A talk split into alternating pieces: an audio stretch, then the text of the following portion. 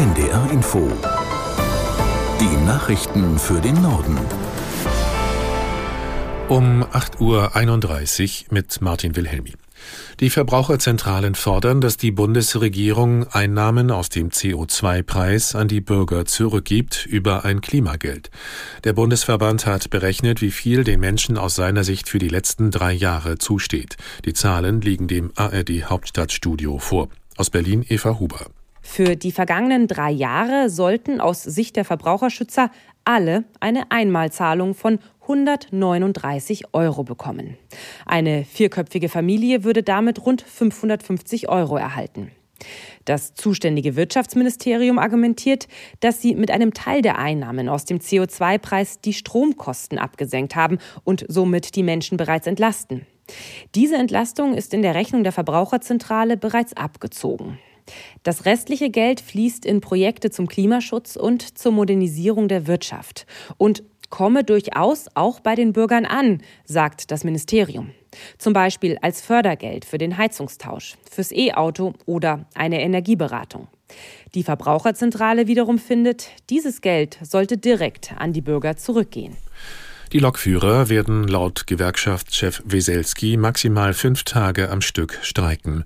Der GDL-Vorsitzende sagte der Rheinischen Post, unbefristete Arbeitsniederlegungen seien mit Blick auf die Kunden und die wirtschaftlichen Folgen für die Bahn nicht in Ordnung. Die Mitglieder hatten sich in einer Urabstimmung mehrheitlich für unbefristete Arbeitsniederlegungen ausgesprochen. Die Gewerkschaft GDL fordert mehr Geld sowie eine kürzere Wochenarbeitszeit für Schichtarbeiter.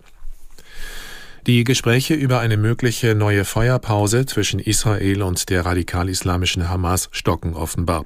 Medienberichten zufolge hat die Terrororganisation ein Angebot der israelischen Regierung abgelehnt. Sie hatte vorgeschlagen, die Kämpfe für eine Woche einzustellen, wenn die Hamas zustimmt, 40 israelische Geiseln freizulassen. Die von der Bundesregierung geplante Streichung von Subventionen für Landwirte wird nach Ansicht von Ministerpräsidentin Schwesig für erhebliche Probleme im Flächenland Mecklenburg-Vorpommern führen. Die SPD-Politikerin warf der Bundesregierung auf NDR Info mangelnde Wertschätzung gegenüber den Bäuerinnen und Bauern vor. Es gebe Alternativen für Einsparungen, so Schwesig. Unser Landwirtschaftsminister Till Backhaus, der der dienstälteste und erfahrenste im Land ist, hat zum Beispiel vorgeschlagen, anstatt die Subvention beim Agrardiesel über Nacht abzubauen, könnte man auch das Dienstwagenprivileg für Hybridfahrzeuge was, äh, abschaffen, was 1,2 Milliarden Euro einsparen würde. Bevor wir in einem systemrelevanten Wirtschaftszweig zu massiven Einsparungen kommen, die den Betrieben schaden, äh, sollten wir doch erstmal dieses Problem lösen, bevor wir weitere Entlastungen für die Wirtschaft machen. Mecklenburg-Vorpommerns Ministerpräsidentin Schwesig auf NDR Info. In Polen halten Anhänger der PiS-Partei die Zentrale des öffentlich-rechtlichen Fernsehens weiterhin besetzt. Außerdem hatten sich gestern Abend nach Medienberichten etwa 1000 Menschen versammelt, um gegen den Kurs der neuen Regierung zu protestieren. Aus der NDR Nachrichtenredaktion Konstanze Semidey. Die neue proeuropäische Regierung in Polen hatte gestern die Führungsriegen der staatlichen Medien überraschend entlassen.